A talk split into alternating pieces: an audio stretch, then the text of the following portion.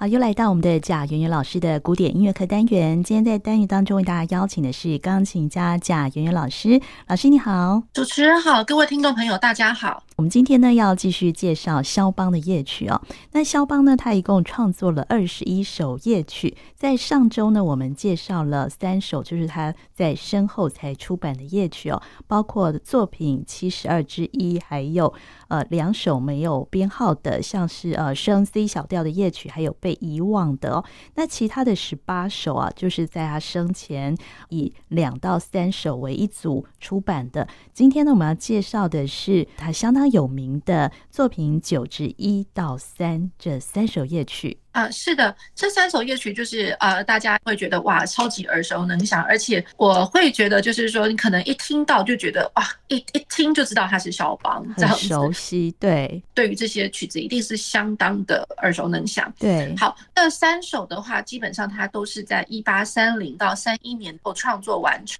的。那也就是说呢，在呃，肖邦他刚开始呃第一个月到达巴黎的时候。呃，差不多那个那段时间完成。嗯，那然后呢，作品九的第二号是呃一段时间，就是在维也纳，他可能停留了一短暂的一段时间写成的。嗯，好，那所以基本上呢，都会是在呃一八三零年、三一年初期的时候。那然后在一八三二年的时候，他把它交付出版这样子。这是属于肖邦比较早期的夜曲作品哦。那这三首呢，在风格上哦，有没有一些共通点？或是一些不一样的地方呢？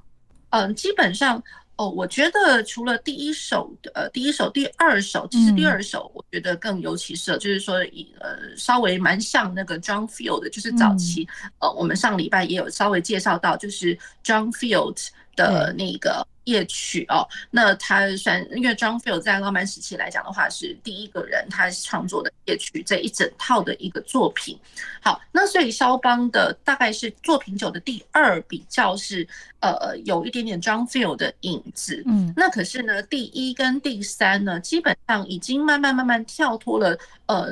大家会熟所熟知，就是对于夜曲的一个。认知或印象，嗯、那一般来讲呢，就是说夜曲哦，呃，像我们上礼拜有稍微介绍到，最早早先最早早先它出现的时候，呃，算是一个小型的一个室内乐，尤其算是呃，就是小型的木管重奏的一个形态哦。那然后到了十九世纪初的时候呢，它就慢慢的好像呃，就是把它转变为呃声乐，或者是说声乐二重唱。或者是说声乐跟器乐的伴奏，这样子一一个二重奏的形式来呈现出来的一个曲类。然后呢，到了 John Field 的时候，他沿用这样子的一个曲类，而且大家所习惯熟知的，就是说可能是以一个声乐歌唱的一个形态的旋律哦，他沿用这样子大家习惯的这样的手法，然后创作出来一整套的夜曲。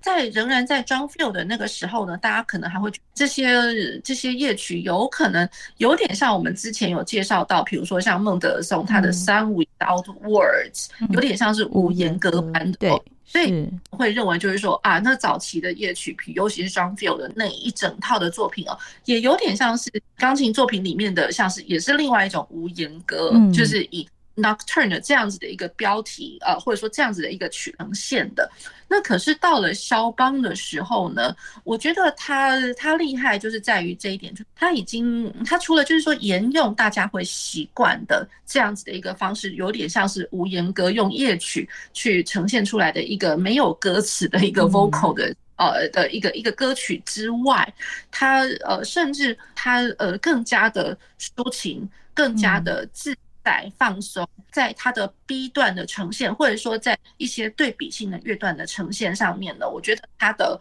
呃表现的幅度，甚至是比 John Field 来的更多元、更大。嗯、那所以呢，就是说在肖邦的作品里面，有的时候它的 B 段你会听得到，哇，怎么突然跟呃，就是跟前面跟后面那一段感觉上是两个不同世界的人那种感觉。嗯。嗯对，所以像这个作品九哦，呃，应该算是肖邦蛮早期的一个夜曲的作品，但是他也已经发展出属于他自己的风格，尤其是在。呃，九之一跟九之三这两首是吗？是的，那九之一的话呢，其实我觉得它更加的自由自在，也就是说，在它的歌唱的部分呢，它虽然它好像是用那种呃，怎么讲，它还是会有节奏上一些特定的一些特殊节奏来记谱哦，特定的节奏。那因为我们就是才有办法，就是说在演奏或者说学习它的时候，我们可以读谱嘛。嗯，呃，肖邦他会用一些就是节奏上面的，当然就是记谱上面呃，方便我们在学习的。的时候可以好好的去演奏它，那可是真正它呈现出来的时候呢，早就已经跳脱了呃乐谱上面你看到的一些呃节奏上的记谱，或者是说呃乐谱上面它要告诉你就是说，哎，这个是几几拍这样子，它早就已经跳脱这样子的一个框架，而呈现出一个感觉上是非常自由自在，甚至你会觉得就是说，好像就是真的就像是一句话或是一首歌，然后没有任何的。呃，小节线的那种束缚，这样子，嗯、对，对，所以我觉得这个是他的作品九的第一号。那然后更尤其是作品九的第三号的话呢，它更跳脱了，就是以往大家对于呃，就是夜曲哦，就觉得说它好像一定就是呃一个像是夜晚你呃夜在夜夜晚的这个很漂亮的一个夜色里面呢，然后可能会有一些音乐上面的一个衬托，会让这个夜晚更加的美丽。已经跳脱了这样子的一个一个制式的印象，嗯，而转变为一个就是说稍微比较。呃，light 或者说比较比较轻盈一点，比较就稍微动感一点点，比较呃好玩的、轻松愉快那种感觉。嗯、可是，在它的中段呢，反而是会相当的突兀。对，所以我会觉得，就是说，肖邦他在最最早他的第一套作品已经走出了他自己个人的一个特色。嗯、那我们现在呢，就先来听呃肖邦的夜曲的第九号的第一首九之一这一首。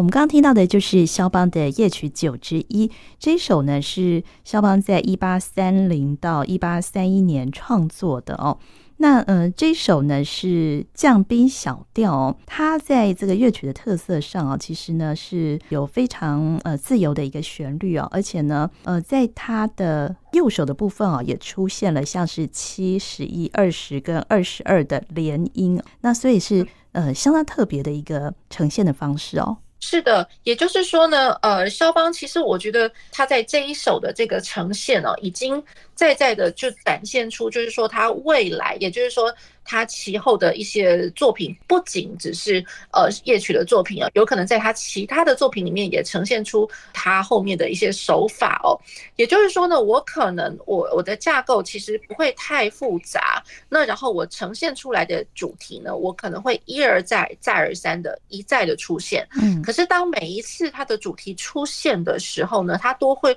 多多少少会有一点点小变奏。那甚至就是说，像呃，刚刚秀静姐呃，您提到的，就是说，呃，它会加上很多的呃装饰音群，可能呃有好多，比如说连音，或者说，甚至你会觉得说，哇，怎么这么多小音符？那这样一拍弹得完吗？这样子是对。那这样子的一个手法，其实我觉得。呃，他一方面他给予了听众，或者是说他给予呃演奏者，就是要呈现出来一个很轻松自在，而且无忧无虑、无拘无束的那种感觉。可是呢，他一方面也考验着考验着一个钢琴演奏家或是音乐家，他能够表现出即兴或是装饰的这个能力。嗯，那也。呃，因为我如果不不在每一次回返的主题要多做一点文章的话，那根本听众就听不下去了嘛，因为觉得说，哎，怎么无聊，一而再再而三，好像真的是蛮催眠的，反而就不叫不不是呃去衬托夜色美好的那种夜曲，反而是要去助眠的那种夜曲了。所以呢，肖邦一方面他呃，我觉得他给予听众跟呃演奏者一些自由，就是去展现出他的优美的旋律跟这些氛围。那可是，一方面，他在每一次回返主题回返的时候，他其实他会呃刻意的把一些他心里面想要或者说他建议的要如何去演奏出这样子的一个装饰呃即兴的演奏哦，他就把它把它记谱写下来了。对对，所以我觉得。呃，这一点的话呢，感觉上也蛮有意思的，就是说你既要人家无拘无束，可是又怕人家能力不好呢，呃，不能去展现出那种无拘无束的感觉。对，那我还不如把每一次的变奏都把它写出来，告诉你要怎么样弹。哦，对，所以我觉得他有一点是这个意思，而且就是说呢，呃，他在写作这些作品的时候呢，因为基本上他也都会交给他的学生们去演奏，不管是练习或者说呃上台演出。嗯，那所以呢，当然就是说肖邦他指导的这些学生们的呃有蛮多就是造诣都还不错，那素养也蛮不错，可是不见得就是说他的钢琴弹奏上呢都能够非常的呃非常的完美。嗯，所以基本上他也就是呃就是把这些呃。比较既定式的，我们看起来感觉上是已经既定、已经写在乐谱上面的这些呃即兴演奏哦的这些旋律，不管是装饰乐段，或者说小小的装饰音，或者说怎么样，他就是把它写在这，就直接写在乐谱上，而且他等于就是说我今天这份谱子交给这个这个学生，那今天我把这份谱子呢，我也交给另外一个学生，我让他去练习或是演奏的时候呢，我会把。模一样的东西交给他，嗯，所以类他也希望就是他的这些学生们，或者说后后代的音音乐家们在演奏这些东西的时候呢，其实还是能够有差不多长得蛮像的这些即兴的那种感觉。哦，是，所以他这个这些，比方说有几连音哦，十一、二十、二十二连音这些即兴的乐段之后的演奏家，他们在演奏这一段的时候，他是要完全照谱面上一样，还是说他其实也可以做一点变化呢？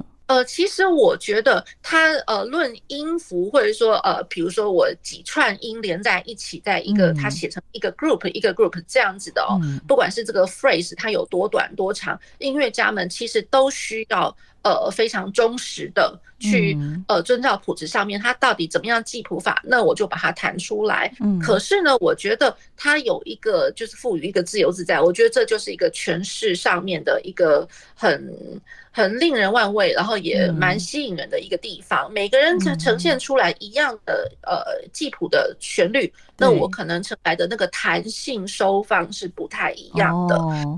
也就是说，有人会刻意的去强调某些 group 的一些音，他会认为就是说，哇，这些半音啊，或者说这些极尽下降的这些东西，它实在是太美了，所以我一定要把它弹得很刻意。那也是也有一些人会觉得，就是说，哎，可是这个在理论上面可能站不站不住脚吧？他认为说这一串音其实。呃，中中层层的来讲，它可能只会围绕在一个重要的音上面，或重要的几个音。那所以他会把它当当做就是啊，就像一阵风把它带过。嗯，对，所以它呈现出来的那个收放就可能会不一样。可是呢，我觉得比较建议的来说呢，这样子的收放，它仍然会是在于一个大范围、大方向的大拍子里面。嗯，我大拍仍然会是一样的。对对，那对。空间感呢？我可能呃，空间感，作曲家给足了空间感。问题是我们不能去滥用这些空间感，变成是让弹性速度到一个太滥情的地步。嗯，对。那这首曲子呢，它的结构呢，基本上呢也是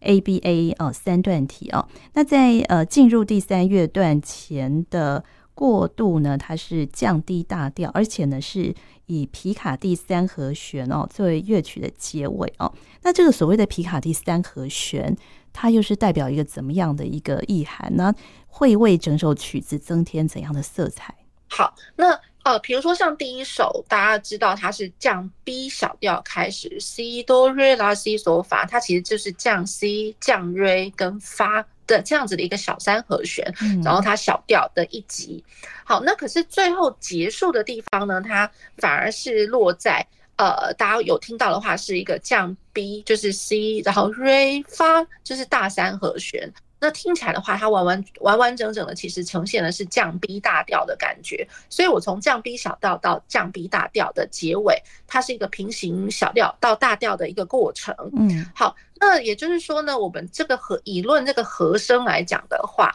那我。前面小三和弦，我中间的那个三度音，第第三级第三度的音哦，就是降呃降瑞，跟我降 B 大调，它的三度音的话，它是瑞还原的这个瑞，那所以我们才会讲说，哎，这个皮卡第三度，这个是我们平平常比较常用的一个专有名词，Picardy third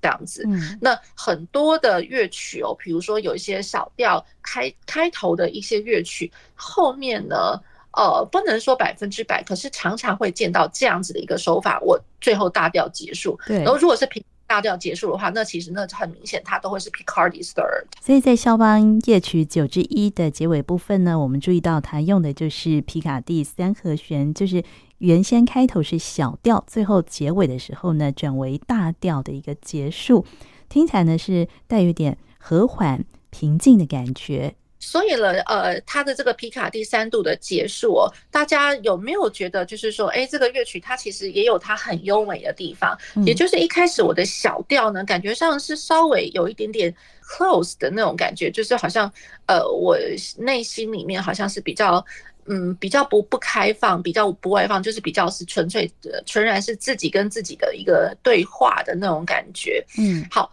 那然后呢，到了最后降 B 大调的时候呢。嗯，我觉得他这个降 B 大调是写的相当的美，因为它也是非常柔的、非常轻的一个结束哦。它反而会呃呈现出一种非常宁静，然后甚至呃非常平静跟宁静的感觉。因为一般我们平常听到降 B 大调，如果说。它的力度哦，稍微比较是中强，或甚至到强的时候，它其实是一个很 hyper、很开放、很开心的那种感觉，朝气十足。可是等于说降 B 大调在这边的那个 ending 哦，我会觉得真的是美到一个极点，甚至我会觉得那种宁静、平静的感觉哦，增加一点点温暖。然后那种感觉是比起如果说假设我是在呃 C 大调的那个哆咪嗦的这个结束，我更加的。有味道，嗯，对，所以我觉得这一首曲子它给我这样子一个感觉。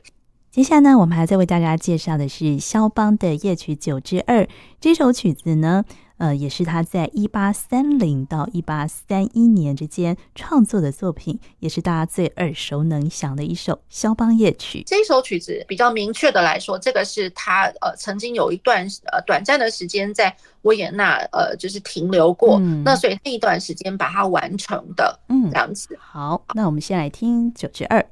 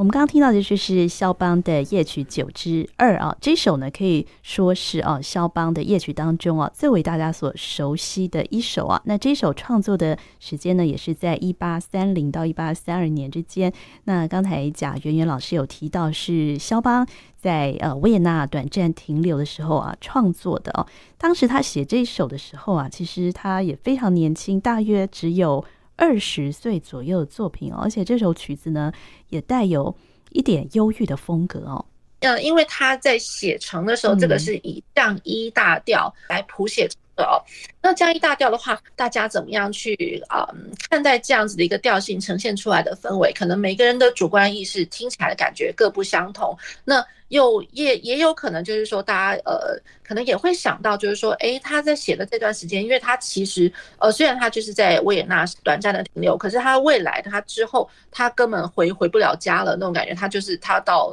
呃巴黎去了这样子。嗯，对，那所以呃，不管是写成小调或是大调，那可能就配合着他人生当中他发生的一些事情，可能大家也会有不同的一些想法这样子。嗯，好，那然后呃，这首曲子呢？嗯，它稍微短小一点点了。它的架构上来讲的话，基本上呃，大家我觉得很难去讲一个架构。我觉得它比较多的来讲的话，算是一个很大的一个一段体，然后可能会有两两种不同的句子一直在穿插。嗯，一个是 A 段的一个句子，但就也就是大家习惯的滴答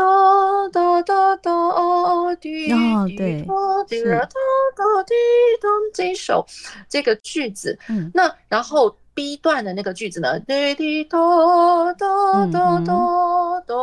滴滴滴滴滴滴答滴滴滴，这样子。好，那所以呃，基本上呢，第一个旋律它是降一大调谱写，然后第二个旋律呢，它是以它的属调，也就是降 B 大调来写成的。那基本上这个曲子呢，就一路就是呃，就是围绕在这这两两句，就是轮流交替出现的那种感觉。嗯。好，那所以呢，我会觉得在分段来讲的话，我比较不想去把它想说，哦，它一定是几段题，它一定是怎么样。嗯、我觉得它可以说成是一个相当大的一段题，一段那哦是就会是呃有一个句子，就是呃降一大调的句子，跟第二个主题就是降 B 大调的一个主题，然后他们每一次呈现的时候呢，都会来了一点点小变奏。嗯，那大家想说呢，哎，那那个小变奏的话。不是说肖邦一定要故意考呃考考我们的那种，就是演奏他的那个技巧。对，实在是因为就是说，其实他他会这样写，一而再再而三，就是同样的旋律一直在回返哦。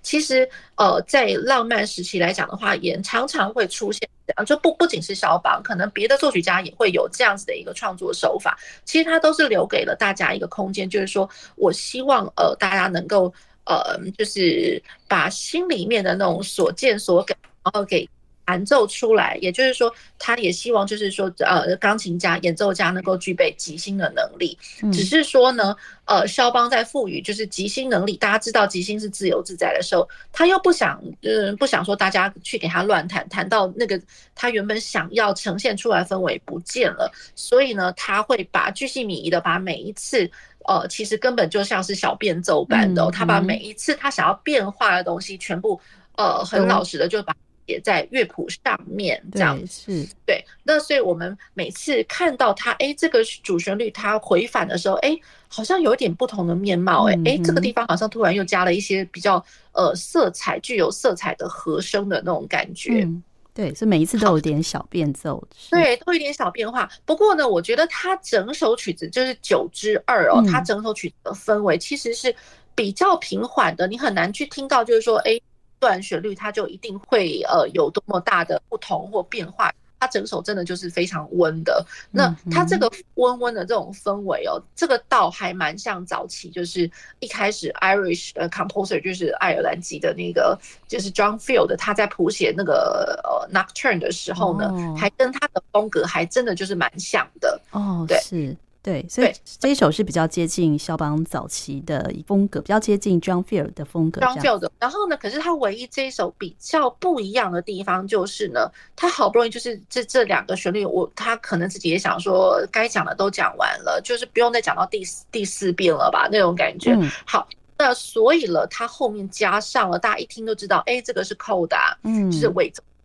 可是它的尾奏呢却异常的长啊。嗯，对，一般来讲，我们的尾奏可能就是几个小节，或者说八个小节，或者一句话为光景。可是它这一边这一首九之二呢，它最特殊的地方就是它的最后的尾奏，呃，大概有一就是一面多，就是非常非常大的一个乐段，那甚至会让我呃去想到，就是说。哇，他出现了这一段扣打，难不成他是想要开始要去发展了吗？哦，对，有我们在听到 sonata，我们会讲到说，哎，这个 developmental 扣打，发展式的扣打啊，嗯，对。可是你知道，它是尾奏，它根本就是要结束了，对，只是他不想结束的那种感觉，嗯、对。所以这个 developmental 扣打是非常精彩的，嗯、更尤其就是说，他呃，在这个扣打里面，他才赋予了呃一个真的是属于尾奏的一个主题，然后这个主题的呢。嗯是呃，虽然它的节奏还蛮相像，可是是前面呃从来都没有听到过的主题，所以我们把它叫做是呃第三个主题哦。第三个主题它呃出现了两次，第二次最后要结束的时候呢，一样就是呃肖邦他习惯哦，在于就是说他每个夜曲的后面，尤其是最后最后结尾的地方，他会加诸于非常呃非常漂亮，然后呃华彩，然后的那种 cadenza，嗯，装饰。乐段，对，他以这是这是非常华丽的装饰乐段去给他做一个总结，对，这个是让呃非常特别的一个地方。对，这是他的尾奏的部分哦。那也是呃，也许是肖邦他自己想要发展出属于他夜曲的另外一个风格的一部分。那我们接下来呢，还要再为大家介绍的就是九之三。那九之三这一首呢，也是。呃，刚才贾圆圆老师有提到，就是说，嗯，这首呢比较不同于呃九之二的那种比较平缓的感觉，它在中段的时候呢，尤其呢是有不一样的一个情绪的表现，是吗？呃，是的，也就是说呢，这一首曲子啊，首先我这样来讲哦，它的速度的标记，它写成 allegretto。那就呃真的蛮，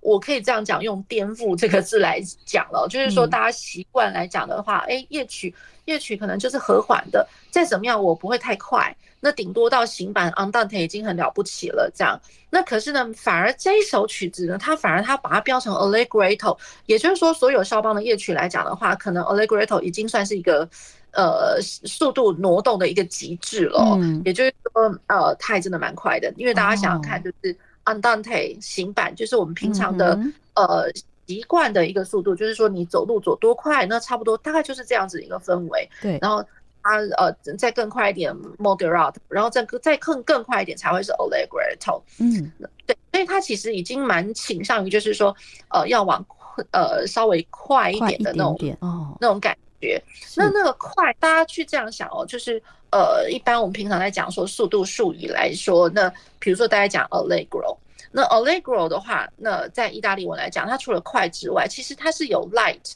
light in character 的那种感觉，就是说我在个性上面，它是一个。轻松的，而且是愉快的那种感觉。它是 light，整体来讲是轻的。呃，所以它在这一首曲子来讲，它它是标上 allegretto，所以了，大家也会听到，哎，它以 B 大调来呈现，然后六八拍呈现，然后又会是一个就是 light in character 感觉。嗯，然后在乐谱上面呢，它甚至还标上了 scherzando，嗯，对，诙谐的曲，嗯，诙谐，嗯，蛮就是说在肖邦作品来讲，尤其是夜曲作品，然后。尤其是第一套，嗯，第一套的夜曲作品，然后第三首就已经呈现出这样子一个很不一样、与众不同的感觉。对，好，那我们就先来听他的九之三。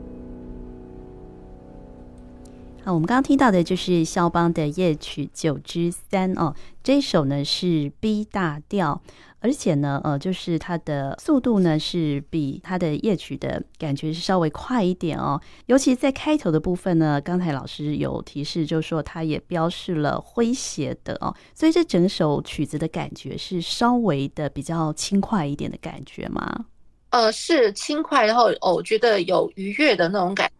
那可是也要提醒听众朋友们，或者说呃，真的在练习这一首曲子的人哦，就是因为他在乐谱上面标上了 scherzando。那 scherzando 当当然大家会觉得好像呃，哎，听到哇，这是很诙谐的哇，在夜曲夜曲怎么会是诙谐的呢？那可能有人听到诙谐，整个人就会嗨起来了。对，因为一般来讲，诙谐又更尤其，比如说像我们之前也有介绍过肖邦的诙谐曲，就是那些。诙谐曲 Scherzo 那真的在在都是一个很快的，嗯，那然后呃甚至很轻盈，然后甚至就是 funny funny 的那种感觉哦。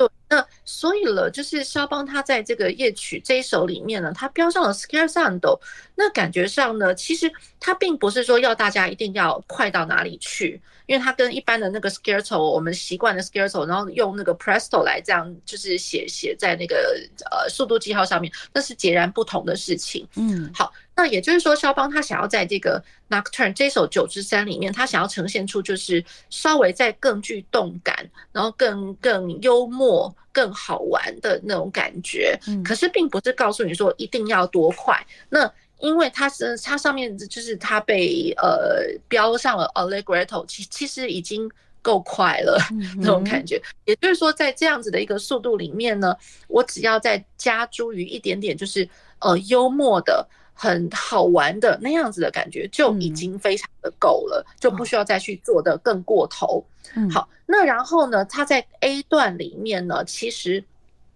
他写的，大家如果说仔细去听的话，大家会听到，哎，右手的那个节奏会有附点节奏，当当当当当当当这样子，所以它其实有那么一点点，就是呃摇摆那种感觉。那然后加左手的那个伴奏，滴答答滴答答答答答，那听起来大家有没有觉得，哎，它其实？其实哦，就是你不要说 Scherzo 好了，嗯、其实它长得蛮像，就是 Barcarolle，有点点像是那种就是传传歌的那种感觉。嗯，对，那尤其就是因为它的那个右手的那个主题的节奏是附点节奏，当当当当。嗯，在在你都会觉得，就是说，好像是不是在小船上面，就是你跟着它稍微摆来摆去那种感觉。好，那然后再过来哦，就是说，它这首曲子呢，其实我觉得也算是蛮跳脱我们制式一般印象，就是说，哎，夜曲它就应该是要三段体，或者说夜曲应该怎么样？好，那这首曲子它呃，它呈现出来的一个段落，我觉得很特别。嗯，它是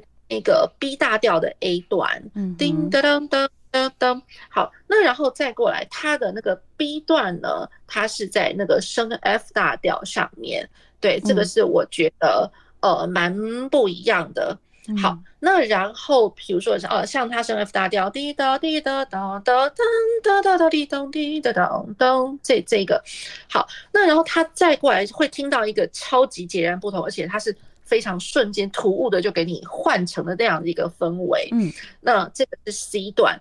那 C 段的话，它其实是呈现在 B 小调里面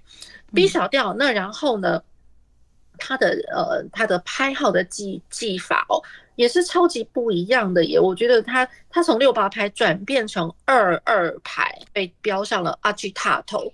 对，所以这个是我认为就是说肖邦哦，他。的走出就是第第一首曲，第一首夜曲，走出了第一步相当不一样的一个对比乐段哦，所以它转为这个二二拍速度会再更快一点的感觉吗？对。速度会更快，因为它上面已经了 agitato，虽然不是说告诉你一定要多快，嗯，可是我原本已经 allegretto，再加上我又更加的激动，我原本是好玩的，呃，幽默的 allegretto，跑到了更激动的 allegretto，这样来说好了。对，那 allegretto 的话，再怎么样，我说实在应该会。